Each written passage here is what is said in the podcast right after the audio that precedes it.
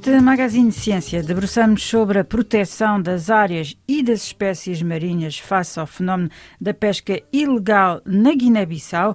Apesar de um enquadramento legal consequente nesta matéria, por um lado com o estabelecimento de áreas marinhas protegidas, nomeadamente nos Bijagós, e por outro lado com a assinatura de acordos autorizando a pesca apenas em determinadas zonas, o país tem tido dificuldades em lidar com este problema, nomeadamente por falta de meios.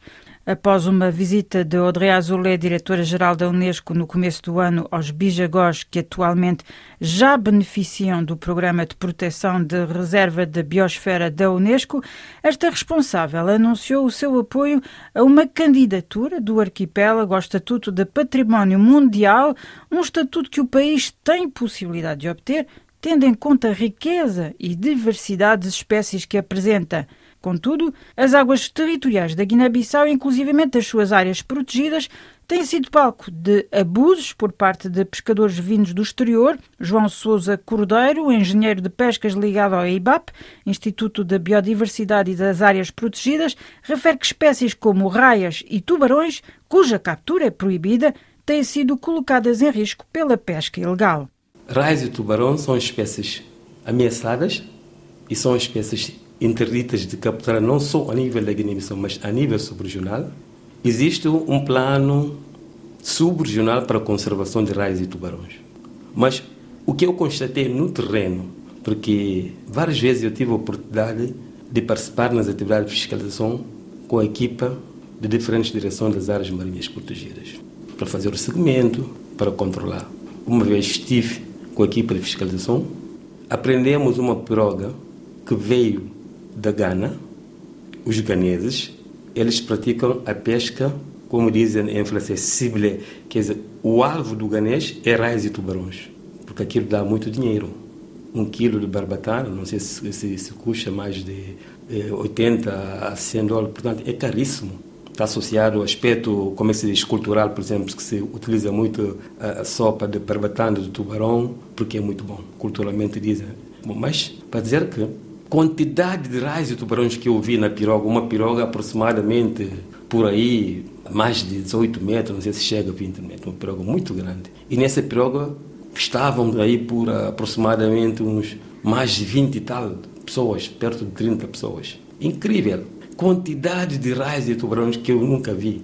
Mas, pronto, esse é um exemplo de, de, uma das espécies ameaçadas que são alvos de captura, mas especificamente, não são todos os países que têm essa especialidade de capturar raios de países. Aqui, a nível da Guiné-Bissau, de alguns pescadores nacionais, fazem captura, às vezes acidental, esporádica, que talvez não tenha impacto, portanto, eh, no meio, mas quando se trata de outros países, caso concreto da Gana que deu exemplo, é, é pesca comercial de grande escala.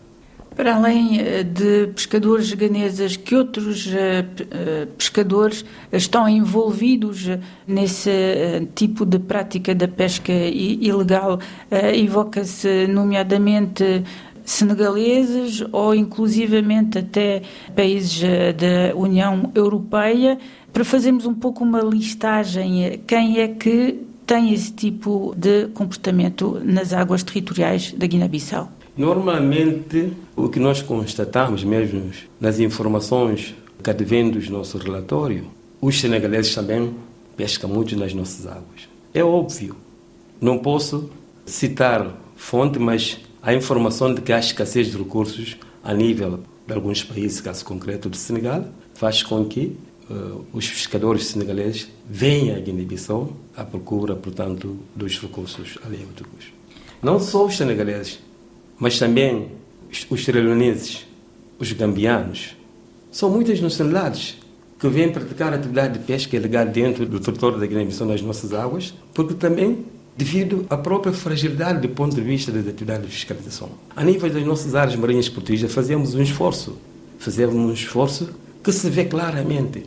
Se eu fizer uma retrospectiva, eu me lembro que por aí nos anos de 1998, 99 por aí, havia grandes quantidades de acampamentos de pesca dos pescadores de tudo quanto é nacionalidade, senegaleses, gambianos, serraleoneses, da Gana. Havia grande quantidade de acampamento. E esses acampamentos existiam, por exemplo, numa das nossas áreas marinhas protegidas, que é o Parque Nacional do Orango. Às vezes você chegava num acampamento que chama Embone e vê-se mais de 800 pessoas. Promiscuidade, prostituição, risco de doença, de cólera, corte de ecossistema de mangal. Por quê? Porque eles fumam grande quantidade de pescado. Mesmo os pescadores nacionais não conseguem praticar a pesca porque redes deles são cortados pelos pescadores estrangeiros. E aí tivemos que intervir. A direção do parque contactou os diferentes parceiros, FISCAP, que é a Agência Nacional que tem competência para fazer fiscalização a nível nacional, outras instituições, fizemos a sensibilização, obrigamos os pescadores para que assinem um termo de responsabilidade e a sensibilização é acompanhada com um programa radiofônico para dizer que vocês devem sair porque estão dentro de uma área protegida. Lei quadra das áreas protegidas, o regulamento da pesca diz que é interdita, vocês devem sair. Negociação, sensibilização, depois estipulamos uma data e dissemos, ok, agora vamos à força. Se vocês não saírem, vão ter mesmo que sair. Aí fomos no acampamento, ordem da direção do parque, que se ocupa da fiscalização, meter fogo nos acampamentos. Às vezes pergunta-se será que é correto ou não. Às vezes há pessoas que podem até interrogar, bom, será que isso não é contra direitos humanos? Será que isso não é xenofobia? Não é não. Porque cooperação entre dois países é cooperação ganham-ganham. Quando se faz cooperação, não se fica. Se nós vendemos a licença, é para que todas as nacionalidades, não, não interessa que nacionalidade, seja ela senegalesa, eh, gambianos, sierra-leoneses, que pescam, têm direito de pescar nas nossas águas, da mesma forma com os pescadores nacionais. Isso é relação de boa vizinhança. Mas também, eu não cheguei a ver em nenhuma lei da Guiné-Bissau, lei e regulamento da pesca, de que quando o Estado da Guiné-Bissau vende a licença de pesca, os pescadores têm que instalar nas zonas sensíveis. Não se pode, porque aquilo é anarquismo total. Que não se vê nem no Senegal, não se vê nem na Guiné-Conakry, não se vê nem na Leone. Por que, que aqui na pessoas fazem? Por causa da fragilidade das instituições do Estado responsável na área da pesca. O nosso papel a nível das áreas protegidas, como temos o mandato dos diretores das áreas protegidas, é de atuar. E atualmente, praticamente, quase em todas as áreas marinhas protegidas, na sua maioria, não temos acampamento dos pescadores. Não temos.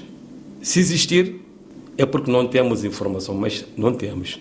Mas, em contrapartida, fora dos limites das áreas marinhas protegidas, como a senhora sabe, a reserva biosfera tem 10 mil quilômetros quadrados, representa um terço do país. É uma zona muito rica do ponto de vista da biodiversidade, do ponto de vista dos recursos halióticos, mas também é uma zona que é gerida pelas diferentes instituições do Estado, pelos diferentes parceiros. Interesses são muito grandes. E nós não temos a competência de gerir toda a reserva biosfera que representa um terço do, do país. É de interesse de pesca, é de interesse do IBAP, é de interesse do Ministério da Administração Territorial é do interesse da Capitania do Esporte, é do interesse de diferentes ONGs, o próprio interesse do setor privado, que praticam atividade de pesca desportiva. Portanto, é interesse de toda a gente. Quando é interesse de toda a gente, às vezes eh, ficamos sem jeito de tomar a decisão, porque a decisão deve ser tomada de uma forma consensual. Por isso que ainda existem os acampamentos de pescas quase na grande maioria das ilhas a nível da reserva. E aquilo também terá um impacto dentro das nossas áreas marinhas porque são zonas onde se pratica atividade de pesca ilegal, de uma forma anárquica, não respeitam a arte de pesca estabelecida no lei regulamento da pesca, portanto é uma zona cheia de anarquia total. Isso também poderá comprometer e futuramente o reconhecimento da reserva da biosfera enquanto sítio do património natural mundial que neste momento estamos a preparar a candidatura para que seja submetida à Unesco. antes de evocarmos precisamente esta candidatura da área protegida da Guiné-Bissau, queria perguntar-lhe é, se alguém, eh, alguma entidade lucra com esta situação aqui na Guiné-Bissau, dado que, para além do fenómeno da pesca ilegal, temos a pesca legal, será que estes acordos firmados com várias entidades a nível internacional são escrupulosamente respeitados e que efetivamente o retorno esperado pela Guiné-Bissau é efetivo? Se nós formos buscar as informações no banco de dados da Direção-Geral de Pesca Artesanal, vê-se que o retorno do ponto de vista econômico a nível de pesca artesanal é, é mínimo em relação, por exemplo, aos países vizinhos. Porque aí é que se pergunta. Porque aonde, que eu saiba, o governo da Guiné-Bissau consegue ganhar muito dinheiro é na ZE, Zona Econômica Exclusiva. Mas toda a zona da pesca artesanal, as licenças de pesca que são vendidas, creio eu, o retorno econômico não é assim tão grande comparado, por exemplo, com, com ZE. Mas é que, às vezes, contudo, existe na cooperação, mas às vezes os próprios pescadores não respeitam as regras estabelecidas, não respeitam a lei e o regulamento da pesca e procuram fazer o que entenderam porque sabem que existe a fragilidade do Estado.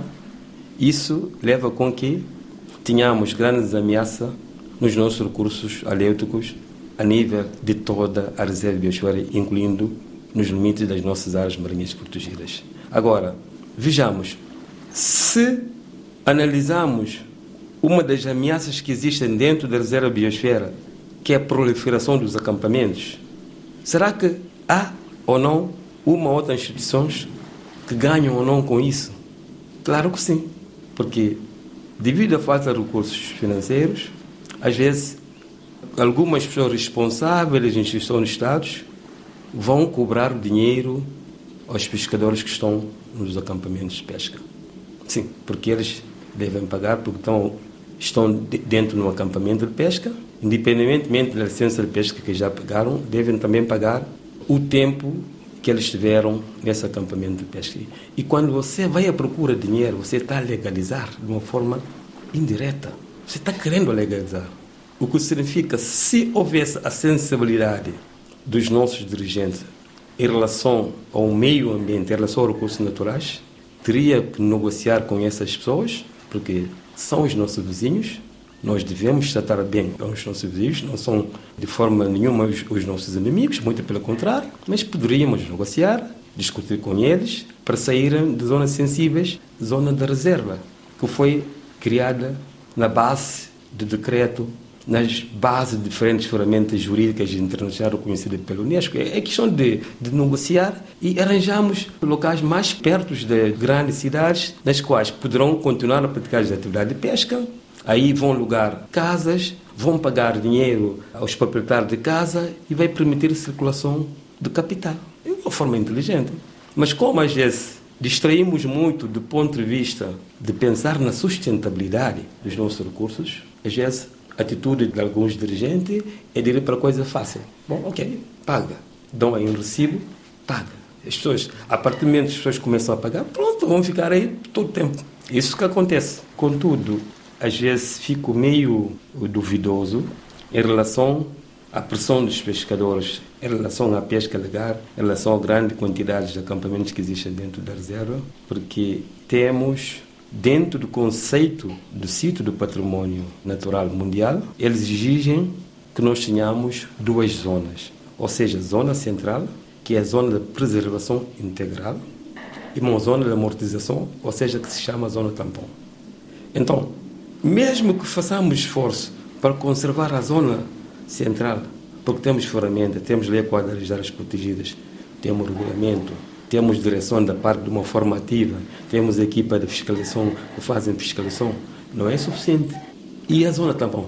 Qual é a nossa capacidade de controlar? Qual é a nossa capacidade de fazer fiscalização? E claro, deve ser da responsabilidade do FISCAP, que é uma agência nacional a nível da Guiné-Bissau que tem competência de fazer fiscalização dos quanto é território da Guiné-Bissau, parte marítima. Às vezes não conseguem fazer a fiscalização com maior regularidade devido à falta de recursos financeiros. Ou às vezes, talvez, devido à organização, devido às dificuldades que existem, devido ao problema conjuntural. Portanto, têm que lidar, no fundo, com dois problemas: a falta de meios eh, logísticos eh, para fiscalizar, mas também a questão da corrupção e da falta de sensibilização de agentes que podem fiscalizar a questão do ambiente e a necessidade de efetivamente não deixar passar esse tipo de situações. Claro que sim, porque nós sabemos que. Será que nós iremos ter meios? Depende. Nós sabemos que hoje em dia os recursos financeiros estão sendo cada vez mais escassos, não é só para a Guiné-Bissau, tudo quanto é o mundo. Mas há coisas que são básicas que nós também podemos fazer com os nossos esforços. Eu dou-lhe exemplo. As níveis das nossas áreas marinhas protegidas. Temos elaboramos em 2011 a estratégia da fiscalização marítima. Todas as nossas orientações baseiam-se dentro da nossa estratégia que nós elaboramos com os nossos parceiros nacionais, internacionais, com a participação da equipa técnica do Parque Nacional Bandargan, da Mauritânia, que tem muita experiência em fiscalização, elaboramos a estratégia. As nossas orientações são baseadas na, na estratégia. Criamos encontro da proximidade com os pescadores. Discutimos com os pescadores eh, residentes as regras de pescas. Ou seja, pelo fato de eles serem pescadores residentes, eles têm direito de acesso ao recurso, o que significa que podem praticar atividade de pesca, respeitando as regras. Quando eu estou a dizer a regra, estou a dizer de comprimento de rede, quantidades de anzóis, onde que se pode pescar, onde que não se pode pescar. Regras bem discutidas estabelecidas com as comunidades são um dos elementos da nossa estratégia que fizemos. E aprovamos zonagem marítima do Parque Nacional Marinho João Vera Polon, zonagem marítima do Parque Nacional Orango, zonagem marítima da área marinha comunitária do Oroco. Mas isso fizemos isso para quê? É um modelo que nós temos na Guiné-Bissau. Isso é para primeiro evitar conflitos com nossos pescadores residentes, porque eles nasceram dentro das áreas protegidas, porque as áreas marinhas protegidas são as, as, áreas marinhas protegidas com as comunidades e para as comunidades. Aí criamos espaço de concertações com diferentes autores, chegamos num consenso que esses pescadores devem ter direito de acesso a recursos, mas mais ninguém. Os pescadores que sejam nacionais, das outras zonas que não fazem parte, que não nasceram dentro das áreas não podem não tem direito a praticar a pesca ali. Então, isso é para minimizar o conflito e também para nos ajudar a controlar o meio. Porque eles, a partir do momento que começarem a entender que têm benefício, podem praticar a pesca, vão ganhando dinheiro para apoiar a família deles. Aí vão começar a colaborar, a negociar para nos ajudar a controlar a pesca ilícita. Vão denunciando, vão ligando, vão passando informações que permitem a equipa de fiscalização de diferentes direções das áreas marinhas protegidas sair para interpelar, portanto, a piroga apreendida. Agora, estamos num dilema porque fizemos pesquisa para ver a experiência de outros países. Temos informação, sabemos o que é que podemos fazer, mas às vezes é um bocado complicado na Guiné-Bissau. Porque dou-lhe exemplo. Eu tive a oportunidade de conhecer o Parque Nacional de Bandargan, em Mauritânia. Eu dou sempre exemplo, porque eles têm lá um sistema também de direito de acesso a recursos, em que os imraguém praticam atividade de pesca dentro do parque, não são apreendidas, têm cooperativas, beneficiam da piroga dada pelo Estado, tudo bem organizados. Tomam conta do parque, participam na atividade de fiscalização, que se chama fiscalização participativa, como acontece também aqui, mas dentro do limite do parque. Qualquer que seja a piroga que for apreendida é confiscada para o Estado eh, mauritaniano. Tudo fica. Rede, piroga, não sei o nada. E para além de multas que, que eles ainda devem pagar, e para além de que portanto, os capitães ainda vão ficar na cadeia de acordo com a lei deles, de acordo com a infração. Mas aqui, por que nós não confiscamos a, a piroga? É difícil. Não é fácil. Porque há interesses políticos, há intervenções, Agora, vamos evoluir. Tenho certeza de que um dia iremos evoluir. Se conseguimos evoluir daqui a 10 a 15 anos, não se sabe, porque ninguém tem a capacidade de ver o futuro. Talvez vamos chegar um dia em que iremos começar a conquistar a piroga. E colocar claramente no regulamento interno das áreas protegidas qual é o destino da piroga. Aprende-se a piroga. A piroga vai para o estado da Guiné-Bissau, o estado da Guiné-Bissau é que sabe se vai dar a, comunidade A, B ou C é a responsabilidade dela. Relativamente à vossa candidatura junto uh, da uh, Unesco, como é que está o processo? Quais são os critérios, os argumentos que vão colocar em primeiro lugar? Antes de responder, para dizer que em 2012 nós tínhamos submetido um dossiê à Unesco. O dossiê foi indeferido por várias razões. Evocaram que nos documentos dos anexos que nós tínhamos colocado um plano de gestão eh, já caducado evocaram questões de rota. Sabe-se que há muito tráfego dos grandes barcos nos mares que transportam combustível. Evocaram questões de estatuto legal da reserva biosfera. Então, evocaram vários elementos que nós devemos ter em consideração. E também disseram que forma como nós justificamos aspectos cultural, nós não tínhamos elementos de fazer uma vantagem comparativa. Quando nós dissemos que Bijagó é rico do ponto de vista cultural, sistema é matriarcal. Temos que saber argumentar para dizer sistema é matriarcal, é uma das ilhas ricas do ponto de vista da diversidade, como, por exemplo, a ilha que existe, por exemplo, no Senegal, ou como a ilha que existe na Madagascar, ou como, sabes, faltavam esses elementos do ponto de vista de justificativo técnica científica. Então, aconselharam-nos, desta vez, para quem conhece a, os Bijagós, sabe que tem potencialidade de ser um sítio de património. Desta vez, submetemos a candidatura já somente com como sítio patrimônio natural. No, em 2012 era sítio patrimônio misto, ou seja, patrimônio cultural e patrimônio natural. Mas desta vez focalizamos as nossas ações mais no aspecto natural, porque uh, Bijagó é lindo do ponto de vista da beleza, do ponto de vista da sua formação, do ponto de vista da riqueza dos recursos que lá existem. Agora, há critérios. Utilizamos os diferentes tipos de critérios, critério 8, 9 e 10, tem a ver com beleza natural, tem a ver com questões de como é que as ilhas são formadas, etc. Mas, eh, do ponto de vista técnico, escolhemos alguns valores naturais excepcionais que nós achamos têm importância global, como, por exemplo, as tartarugas marinhas. O Parque Nacional Marinho João Ver Polon é o terceiro lugar dos ovos de tartarugas marinhas praticamente no mundo. Temos as aves migratórias, temos vasas bancos de areias, grande extensão, temos ecossistemas de mangás. Então, são alguns valores excepcionais com valor global que nós escolhemos, que esses valores devem ser muito bem justificados e temos que ter a capacidade de explicar a curto, a médio, a longo prazo como é que nós vamos conservar esses valores. Porque se nós não conseguimos também justificar tecnicamente, cientificamente, não vai passar a, a candidatura. Portanto, é um processo meramente técnica, científica, com parágrafo 51, 52, tens que ir ver nas convenções do património natural. São informações técnicas. Estamos a trabalhar, estamos muito avançados e acho que daqui a alguns meses vamos ter a dossiê definitiva, mas ninguém sabe se, se vai passar ou não desta vez ou não. Esperamos que Deus vai nos ajudar. Talvez desta vez poderemos ter oportunidade que aquela zona seja reconhecida como sítio de património natural e mundial, que é de extrema urgência, porque sabe-se que as pessoas dizem que nós temos petróleo, as pessoas dizem que temos grande quantidade, mas não, é, não, é, não tem qualidade do ponto de vista comercial, mas são informações esporádicas. Temos que ter informações é, mais credíveis, com fontes. Mas a tendência demonstra que provavelmente temos petróleo. Mas se um dia o governo decidir fazer a exploração de petróleo, o que é que nós vamos fazer?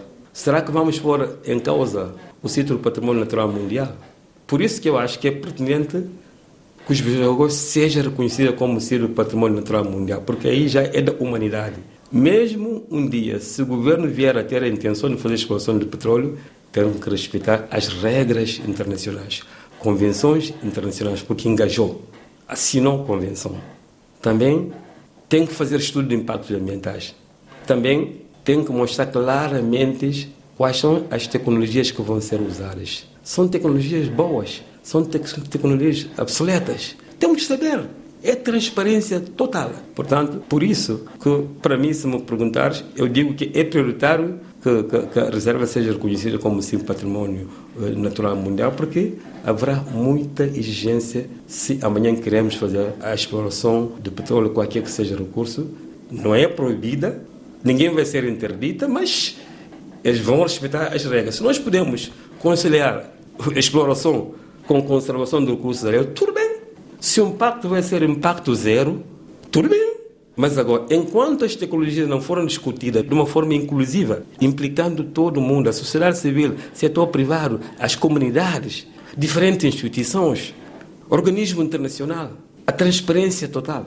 Não sei, para mim, se essas condições não forem respeitadas, haverá muita resistência da nossa parte enquanto ecologista, porque aí vamos denunciar mesmo. Vamos denunciar em colaboração com Greenpeace, vamos denunciar porque também nós temos informação técnica científica, podemos fazer pesquisa, vamos buscar informações para trazer essas informações à rebalta, para mostrar à sociedade civil que pretende fazer uma exploração utilizando a tecnologia obsoleta. Isso não iremos aceitar nem hoje, nem amanhã, jamais, como dizem em francês.